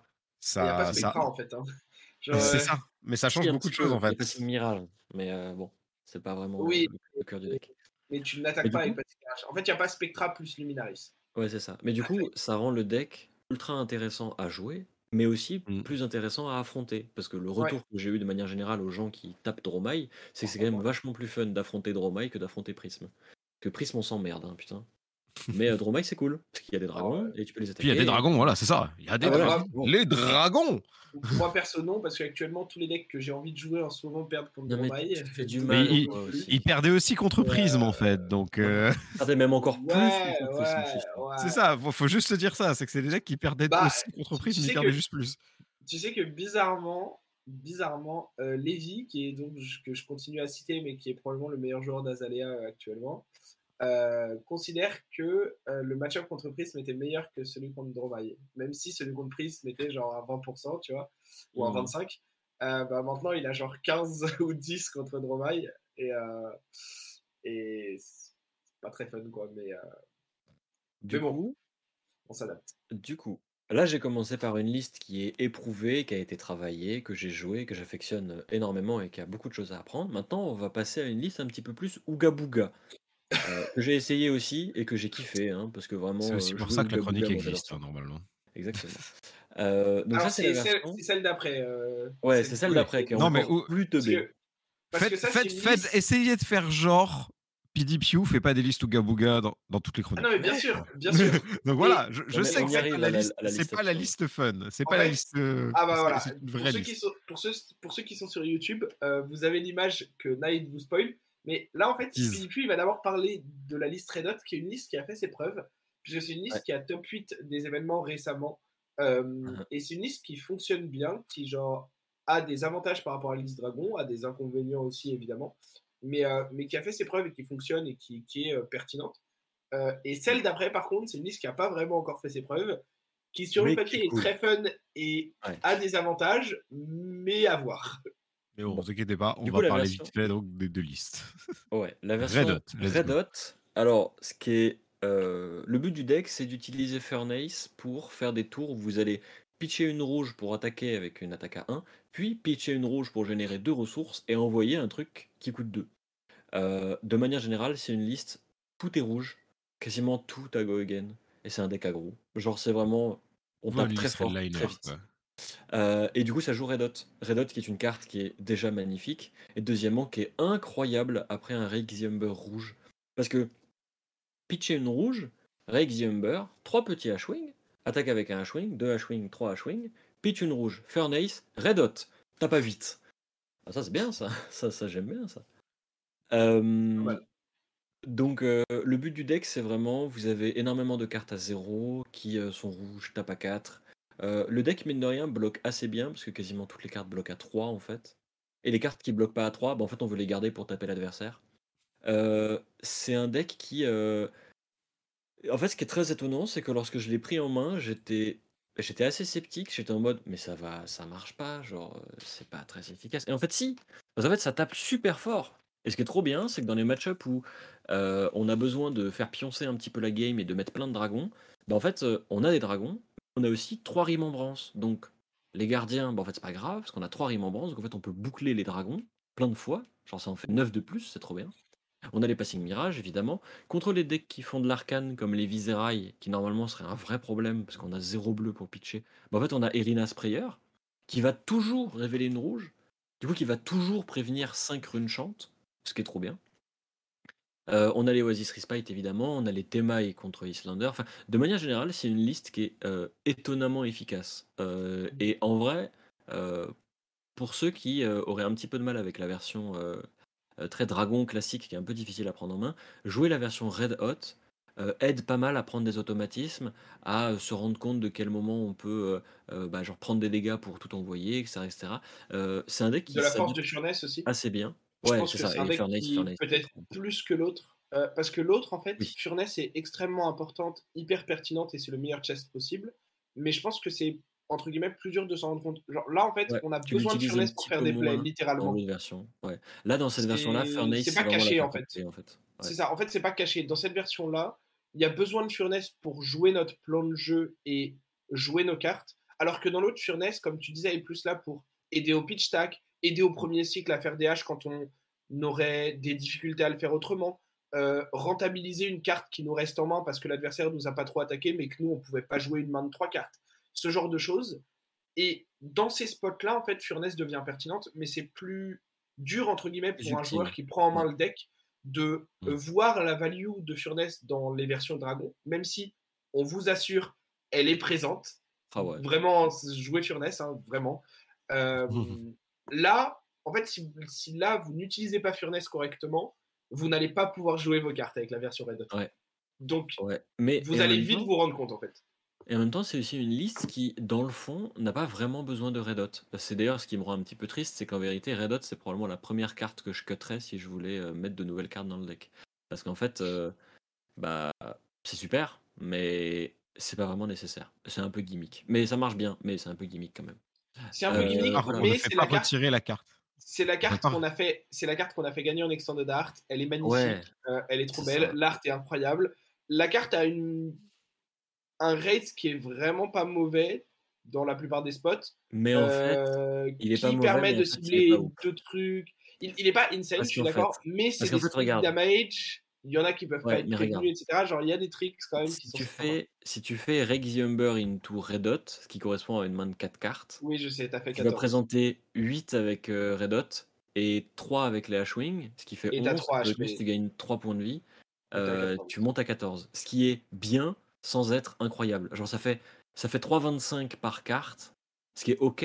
Genre, On se fait Mais 3 ce qui est 5 pas- euh, 3,5 par carte, ce qui est ok, mais ce qui est pas non plus euh, C'est ça. Euh, comparé à ce que pourraient faire certains decks aggro. Euh, Bah si, c'est dans le- on prend le même deck, t'as juste fait Rabble, Rabble, euh, Scar for a Scar et Blazed Long, et t'as fait 16. Voilà. donc ah voilà, ça. c'est sûr que genre...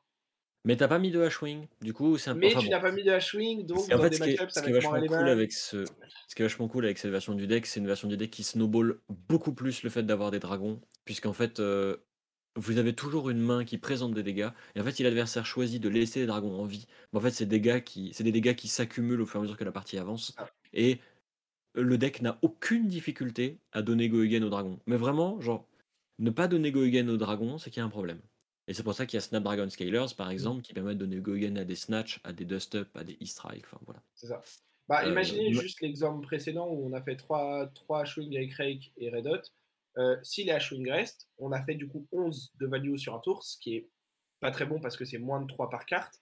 Sauf que le tour d'après, maintenant on fait genre En fait, on retape avec les H-Wing. on, on- on fait genre d'une breaker Senipie into les 3 H-Wing et maintenant bah là on est à 4 par carte. Et là c'est bien meilleur du coup. Et là, là c'est vachement mieux. Donc, Voilà. euh, C'était rapidement la liste Red Hot. Euh, en vérité, si vous avez des questions, si vous avez des interrogations, il y a euh, Mansant, euh, une chaîne YouTube qui d'habitude ne joue que les VIA, qui a fait une decklist, euh, enfin une deck tech avec un joueur qui a fait un excellent score avec cette liste-là, que je vous invite à aller regarder. Elle est en anglais, mais euh, elle explique euh, très bien. euh, euh, c'est d'ailleurs, je veux dire, je ne revendique absolument pas la paternité de ce deck, c'est complètement ce mec-là qui, qui me l'a montré. Euh, et euh, c'est une version de la, de la liste qui est très cool, il l'explique très bien. Et c'était. Voilà. Si vous voulez essayer, je vous le conseille. Ça tabasse, c'est très cool. je, je précise juste d'ailleurs à cette occasion qu'on mettra évidemment toutes les, les- les Oui. listes Oui, oui, on euh, dont tu as parlé et, et- et le lien euh, aussi des cartes euh, qui sont souvent vues euh, dans les decks Ouais. Dromai et qui sont euh, des cartes à envisager si vous voulez vous-même faire votre propre liste. On vous mettra tous les liens évidemment euh, dans, Exactement. dans la description de la vidéo, hein, comme d'hab- comme d'habitude. Comme Et du coup, pour passer à ma chronique, euh, qui n'est pas vraiment ma chronique, on va parler d'un deck Alors, l'histoire de ma découverte de ce deck, c'est que je traînais, mais genre je traînais vraiment euh, dans les tréfonds de YouTube à la recherche des, dernières gouttes de contenu sur Dromai. Et là, je vois un YouTuber qui s'appelle Howling Minds, qui euh, fait, du Magic, fait plein de trucs, qui fait du Fab, euh, qui met des vidéos de gameplay où il joue Iris Dromai et il, il tabasse Viserai. Et j'étais en mode, qu'est-ce que c'est que ce truc? Donc je pose la question sur notre petit Discord euh, à nous, en mode, est-ce qu'on a déjà pensé à jouer Dromai avec Iris of Reality? Parce qu'en vrai, ça a l'air marrant. Évidemment, euh, on a un camarade qui fait ça a l'air marrant pour faire 0-3 en armory. Voilà. Et mais il y, a- et il y a un autre vrai. Vous devinerez qui est qui, mais il y a un autre camarade Ouais. qui a dit Oh, ça a l'air fun, un troll deck, let's go. Voilà. On y va, du coup, on va build le temps, le temps après, euh, le youtubeur du coup, euh, Howling Minds a posté euh, la vidéo avec euh, la deck tech du, comment- du coup de Dromai Iris of Reality. Alors, euh, c'est un peu le genre de deck que vous jouez si Prisme vous manque en construit, parce que Ouais, oh, c'est littéralement euh, Spectra, c'est fort, donc on va, on va utiliser Spectra. Euh, le but du deck, ouais, c'est ça, c'est Prism Wannabe. Le but du deck, c'est du coup, vous ne jouez pas Storm of Zendikar, donc on ne joue quasiment aucun dragon. Euh, et euh, le but, c'est d'avoir un maximum de bleu pour taper avec des auras. Toutes les auras normalement disponibles sont des auras qui se détruisent, avec lesquelles l'adversaire peut interagir, soit parce qu'elles ont spectra, spectra, soit parce que c'est des spectral shield et du coup l'adversaire peut les attaquer. Mais vous avez une aura dans le deck qui ne s'en va jamais, ou presque. Et c'est Burn Them All. Et bah, une aura qui ne s'en va jamais et qui tape à le 4 à tous les tours, bah, c'est vachement bien. C'est fort. Voilà. Et euh, du coup, euh, le deck se base un petit peu sur, sur cette interaction. Et au fur et à mesure que des tests ont Alors- été effectués, c'est un deck qui. euh, Alors, moi, je l'ai euh, je l'ai un peu mis à ma sauce. Euh, J'ai mis des trucs marrants dedans. Euh, Pour l'avoir. mais. euh, euh, Enfin, vas-y, excuse-moi. euh, non, vas-y, vas-y, t'inquiète. Pour- bah, en fait, pour avoir un petit peu joué le deck et pas mal euh, regardé ses vidéos, Theorycraft dessus, euh, propre liste, etc., je pense qu'un des gros arguments, euh, entre guillemets, à jouer ça, au-delà du prisme wannabe avec euh, Spectra assez fort, ça, ça force des mauvaises interactions pour l'adversaire, parce que c'est d'une certaine manière différemment, mais c'est déjà un peu le cas avec les dragons. En fait, c'est surtout qu'on augmente la qualité de notre match-up Viscera et Islander avec l'augmentation du nombre de bleus de notamment manière générale. Et aggro de manière générale parce que les aggros sont des decks qui ont peu de popper. Et comme vous le voyez, dans le deck là, il y a des gros 2 pour 8, 1 Ah pour ouais, 7, il y a des- 3 pour 9, Voilà. euh, C'est 3 l'autre pour partie 8. du deck. Et du coup, en fait, euh, tout- toute cette partie-là, qui n'est pas du tout basée sur les auras et sur faire 4 go again en pitchant des bleus, c'est des cartes. Bah, genre, quand vous envoyez ça en aggro, en fait, euh, bah, l'aggro qui a pas de fantasme, bah, soit il prend Bah, il 9, prend le Moldave, soit il a hein. mis genre Ah ouais. 4 cartes de sa main et il a quand même pris un parce que toutes ses cartes elles bloquent à 2 parce que c'est faille. Et là où en fait on s'est rendu compte à un moment donné que dans, dans les versions très dragon, que des cartes comme Miraging Metamorph, comme E-Strike, euh, étaient des cartes pertinentes dans les decks aggro parce que ça ne mettait pas de board dont ils allaient profiter avec des Onit et ça présentait juste des dégâts euh, flat qui en général étaient on-rate voire supérieurs à ce que eux-mêmes présentaient. Et là, bah, un faille avec deux cartes en main, en général, il va présenter 7. Nous, avec deux cartes en main, on va présenter 8 ou 9. Et donc, si la game se passe comme ça, alors évidemment, elle se passe pas comme ça, parce que Faye, il a des Art of War, il y a des trucs, et il y a des choses qui se passent dans une partie, mais l'idée, c'est que ces maths-là peuvent battre les maths d'un deck aggro. Ouais. Et c'est une inspiration, en fait, et c'est ce que Howling Minds dit dans, dans sa deck tech, c'est une inspiration, en fait, de ce que Hamilton a fait avec sa deck, sa decklist d'Islander, où en fait, il a dit, parce qu'il a, il a, il a dit et répété dans un podcast récemment en- en- encore, que Faille a tellement des bons chiffres et te force tellement sur un gameplay juste de soit de disruption, soit de maths, parce que tu ne peux pas le block out, qu'il a dit, bah en fait, moi je vais faire pareil avec Islander et je vais faire des cartes qui ont toutes 2 pour 8 de maths. Ouais. Enfin, deux cartes Et pour du 8, coup, le... Et du coup, Et les, du coup, les fusionnistes ayant les c'est encore mieux. Genre, Exactement. il est Donc les decks qui n'ont pas de popper, c'est encore plus pertinent.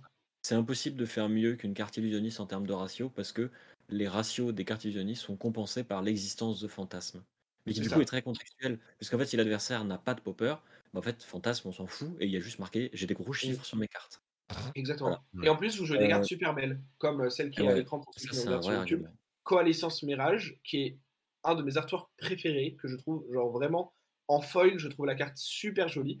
Et franchement, le fait de pouvoir jouer des cartes super belles, genre le trio Ouais, d'aura bleu d'Everfest, euh, fait par le même artiste dont je n'ai plus le nom actuellement, mais Ace Bending, Pierce Reality et Passing Mirage, c'est des cartes qui sont genre vraiment super belles, je trouve. Et rien que ça, pour moi, c'est un argument de jouer. euh, Les dragons sont très beaux aussi, mais les cartes illusionnistes classiques, les Phantasmaclasmes, les Pierce Reality, les Ace Bending, c'est des cartes que je trouve tellement belles que pour moi, c'est limite un argument euh, en tant que tel de, de, jouer, euh, de jouer ce deck. C'est vraiment. euh, Et du coup, dans le deck, vous avez en gros deux packages. Un package avec des auras bleues et les bleus qui vont avec pour pouvoir attaquer avec Iris of Reality, qui vont essentiellement être utilisés contre les match-ups un petit peu lents comme les decks gardiens.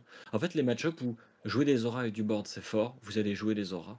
Et les match-ups où ça sert à rien, vous allez jouer l'autre package du deck qui consiste en un sacré paquet de euh, 2 pour 7, 3 pour 9, etc., etc. Où vous allez juste pitcher, bloquer avec deux cartes, pitcher une bleue, envoyer une grosse mandale, recommencer au tour d'après.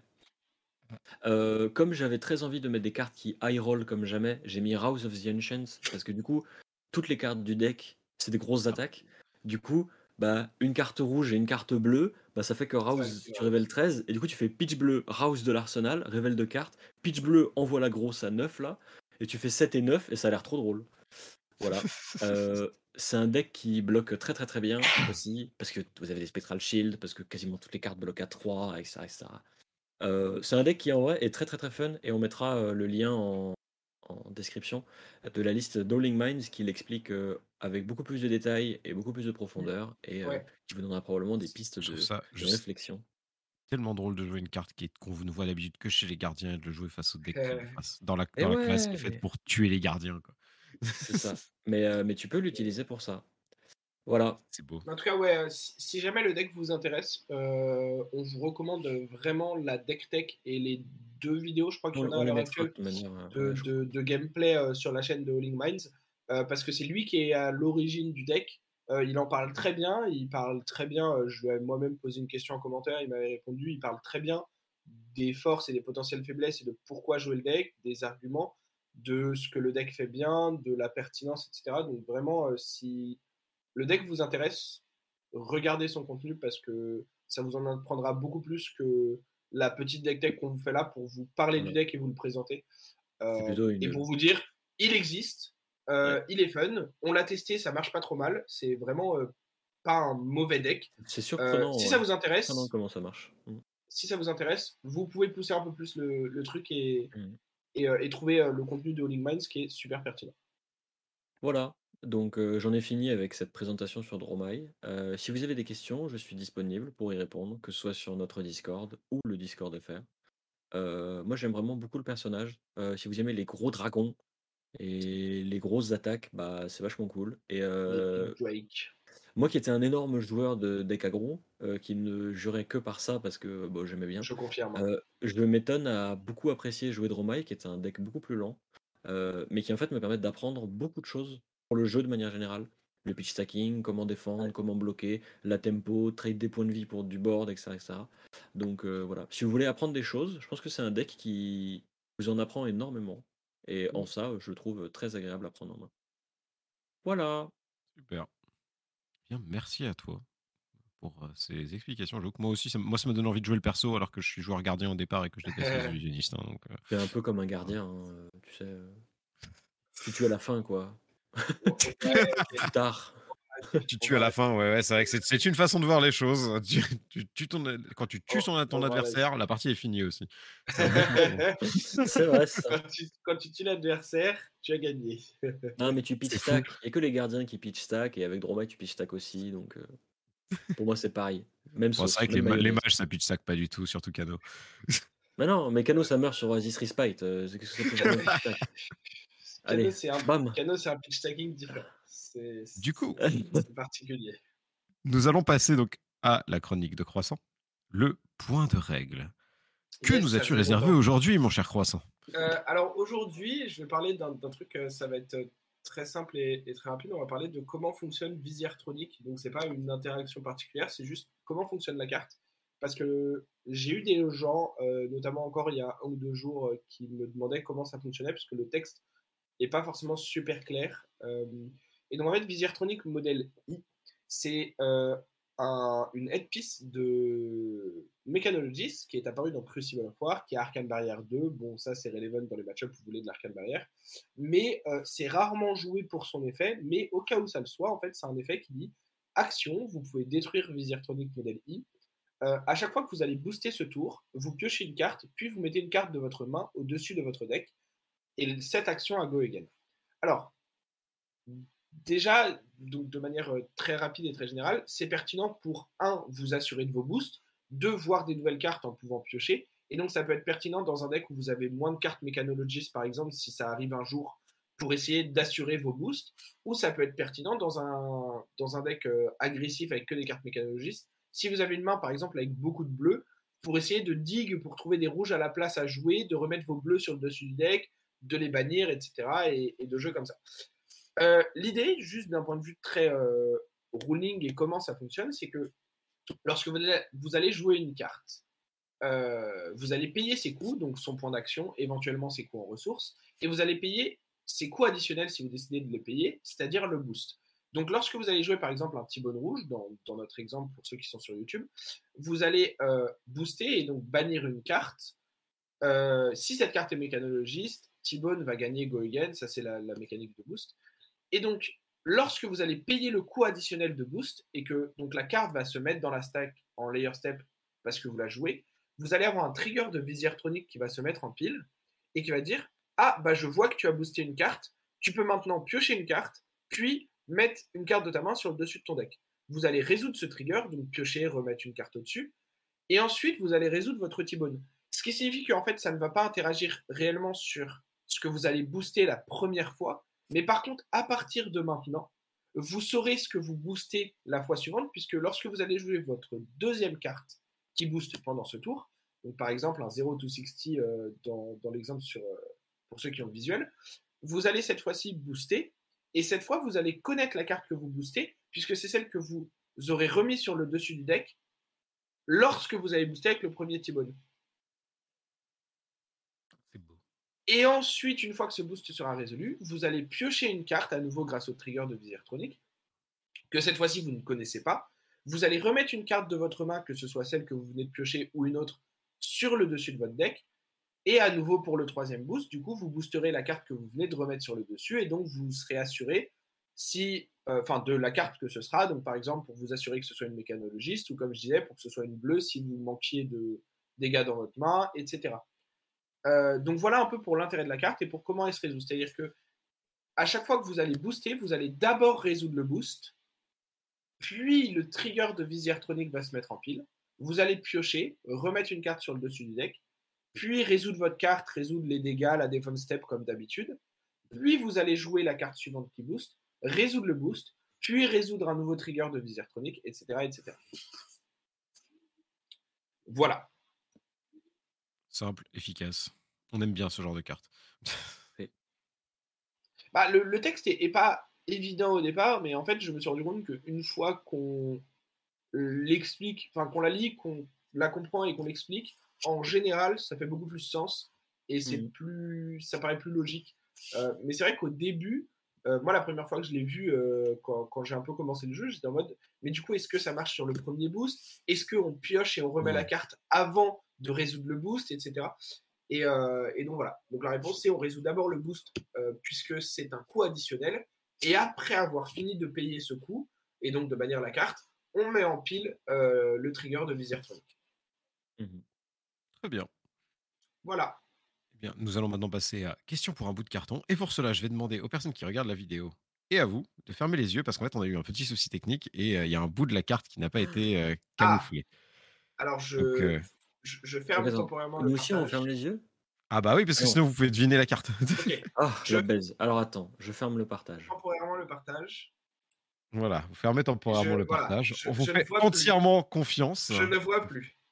Je On vous vois fait plus. entièrement Je ne confiance. vois plus rien. Voilà, du coup, je Ok. vous préviens quand vous pourrez de nouveau regarder. Euh, je Ça rappelle les règles pour les personnes qui nous écoutent et qui ne connaissent pas, pas encore les règles, ou en général, parce que c'est bien de racon- ra- rappeler les règles. Vous commencez avec 5 points pour deviner la carte à partir de son, euh, à partir de son texte d'ambiance. chacun d'entre vous peut faire une proposition. euh, si vous, ou passer. Si vous, ne, si vous faites une proposition et que vous avez loupé, vous perdez tous les points. Si vous avez réussi, vous gagnez 5 points. Vous pouvez demander un indice chacun votre tour. Donc, l'édition, le coût de la carte, sa rareté et son type. Choisir ces indices fait perdre un point, donc euh, dégressif, jusqu'à à la fin, la personne qui devine en ayant utilisé tous les indices, par exemple, serait à un point, tout simplement. Mhm. Donc, chacun a une chance de donner sa proposition. Si ça ne suffit pas, eh bien, euh, si ça ne suffit pas, eh bien, ça ne suffit pas. Qui a l'initiative cette semaine?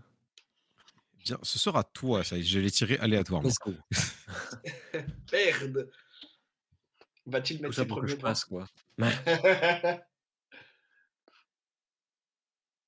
Vas-y, fais-nous rêver. C'est quoi le texte ambiance Ah, est-ce qu'on a perdu Otal Oh no. Alors comme je vois plus le partage, je sais pas si Otal est en train de...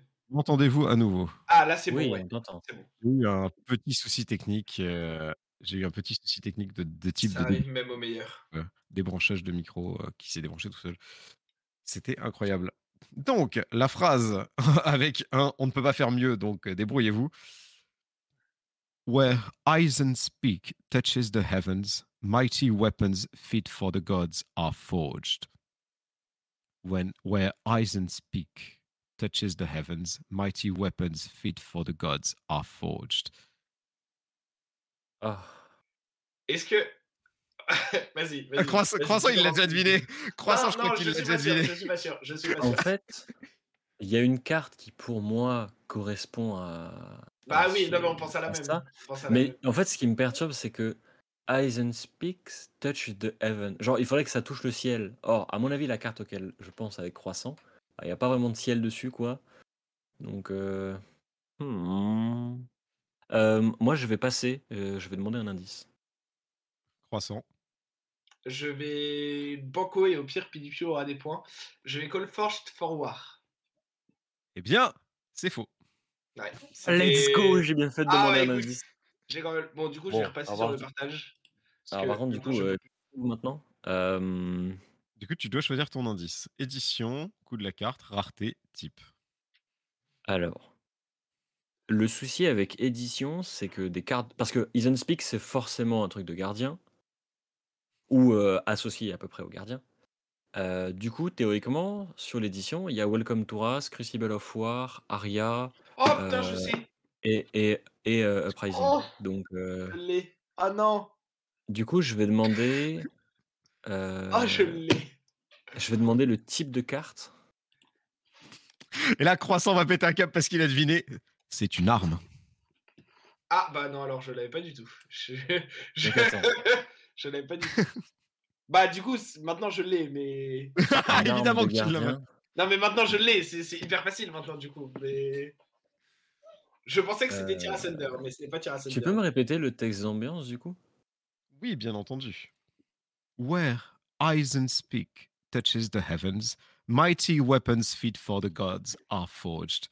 Et du coup, Ah, laquelle. Tu penses que c'est laquelle, Croissant? Vas-y. Je, je te laisse me l'AMP aussi, je vais voir. Ouais, je, je te l'avais... Bah, je, je veux te vont- juger si tu te trompes.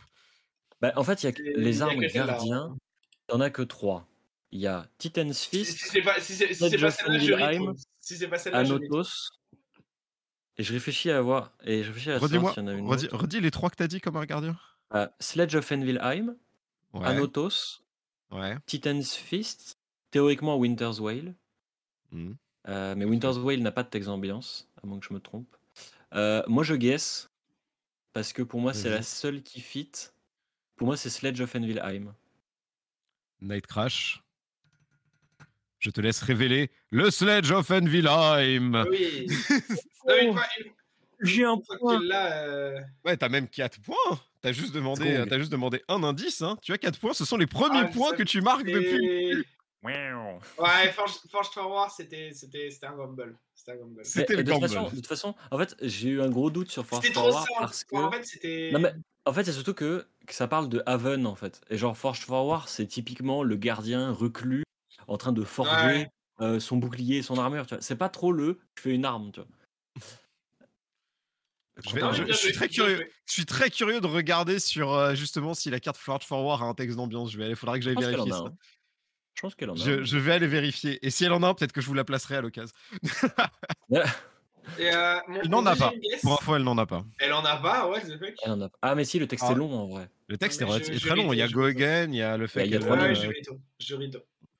Je, franchement, je rito. Mon deuxième guess, c'était Tira Thunder, mais c'était pas ça non plus. Et quand t'as dit Il y a Hard, beaucoup bah, Il y a facile. beaucoup de textes sur Tira Thunder. hein. Non, Tira Thunder, c'est un texte d'ambiance. Je suis. Alors attends, Je vous si t'as tort, par je suis euh, 100% convaincu.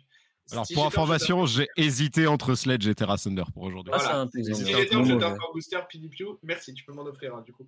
Tu doutes de mes paroles comme ça là. Oh là, Moi, oh là. moi qui te mets 11-4 Eh ben, j'ai 4 points. parce que j'ai gambé Eh, ça. franchement, franchement, 4 points. hein. Il a eu ses 4 points. Moi, je dis propre. Bon, en tout cas, Ouais, sur, voilà. cette, euh, sur ce- cette, cette amicale rivalerie, Mhm.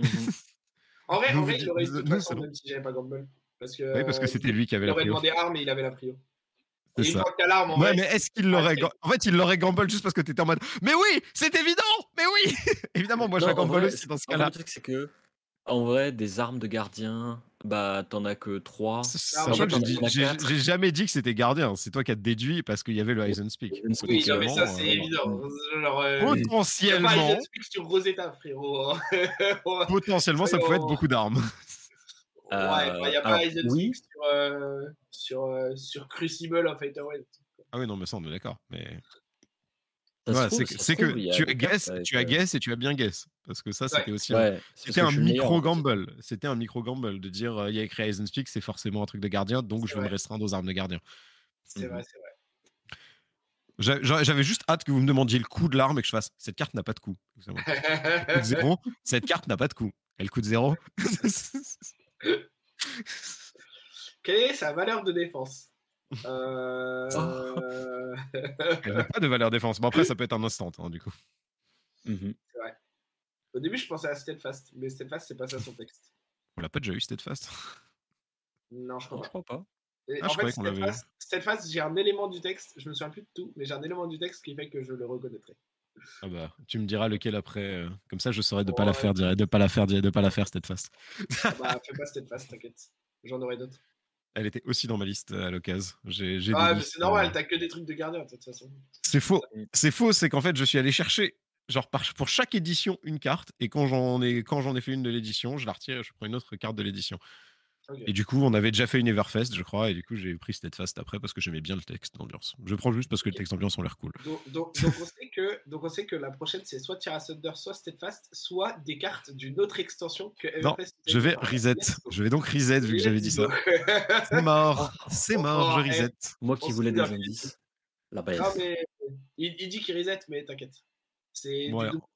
peut-être du brain, tu vois ça. Ouais, t'es bon, bien resté dans la game. liste. En tout cas, merci à tous de nous avoir écoutés. Ça, c'est la fin de notre épisode. Je- je- j'espère que ça vous plaît ce format de focus. euh, Ah là là, il y a, il y a- il y a notre régie qui flex parce que oui, nous sommes maintenant des créateurs de contenu sur la Fabrairie. Mhm. Et ça, c'est, c'est on stylé. est listé Donc, euh, sur Fabré, voilà. Merci aux gens qui, qui arrivent, aux gens qui nous écoutent toutes les semaines. Euh, merci à tous. N'hésitez pas à nous rejoindre sur le Discord, à commenter s'il y a des choses que vous aimez, que vous voulez revoir, que vous voulez moins voir, possible aussi. Posez des questions, on essaie de répondre à tout. Pour le moment, on a vraiment répondu à... On essaie en tout cas de répondre au maximum d'informations. On a aussi des parties sur le Discord ou dans les commentaires, vous pouvez nous suggérer des points de règle euh, qui, vous, qui vous intriguent justement pour qu'on puisse en parler ensemble. Si vous voulez discuter de decklist, c'est possible aussi. Nous, on est très ouverts. On crée ce commu parce qu'on fait partie de la. Enfin, on crée ce contenu parce qu'on fait partie de la commu et qu'on veut justement apporter quelque chose à la commu à notre façon, entre potes, en s'amusant et en, faisant, en passant un bon moment avec tout le monde. Donc vraiment, n'hésitez pas. Mhm. Merci à tous et à. Merci beaucoup. À la semaine prochaine. À plus.